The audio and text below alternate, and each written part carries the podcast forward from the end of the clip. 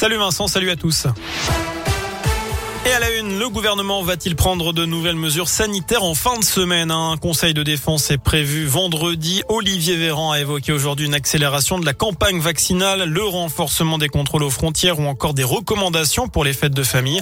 À noter que le gouvernement craint l'hospitalisation de 4000 patients en réanimation autour de la période des fêtes. C'est confirmé, ce sera très compliqué sur les rails pour les vacances de Noël. Les négociations entre la direction de la SNCF et les syndicats ont échoué en partie. Conséquence, le préavis de grève déposé pour le premier week-end des vacances de Noël est maintenu avec seulement 50% de TGV Sud-Est en circulation vendredi. La SNCF annonce un trafic très dégradé pour l'ensemble du week-end. Et puis on vient de l'apprendre, l'UNSA ferroviaire a de son côté annoncé qu'elle sortait de la grève. Elle dit avoir obtenu satisfaction lors des négociations.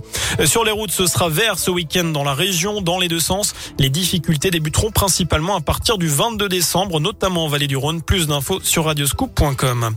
Le monde de la justice face à un épuisement général, avocats, greffiers ou encore magistrats, ils étaient, ils étaient une bonne centaine à se réunir devant le palais de justice de Lyon pour dénoncer un manque de moyens humains et financiers de la part de l'État.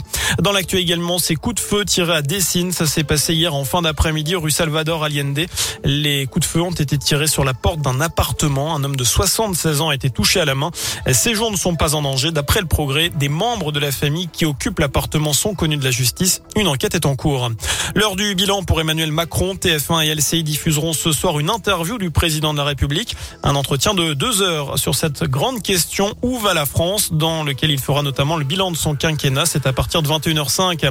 Du basket, ce soir, l'Asvel reçoit les Russes de Zénith Saint-Pétersbourg en Euroleague. Coup d'envoi à 21h à l'Ostrobal. Et puis en foot, top départ pour la billetterie du match de Coupe de France entre la Duchère et Saint-Etienne dimanche à Balmont. 32e de finale de la compétition. Il reste environ 3000 places à vendre selon le club.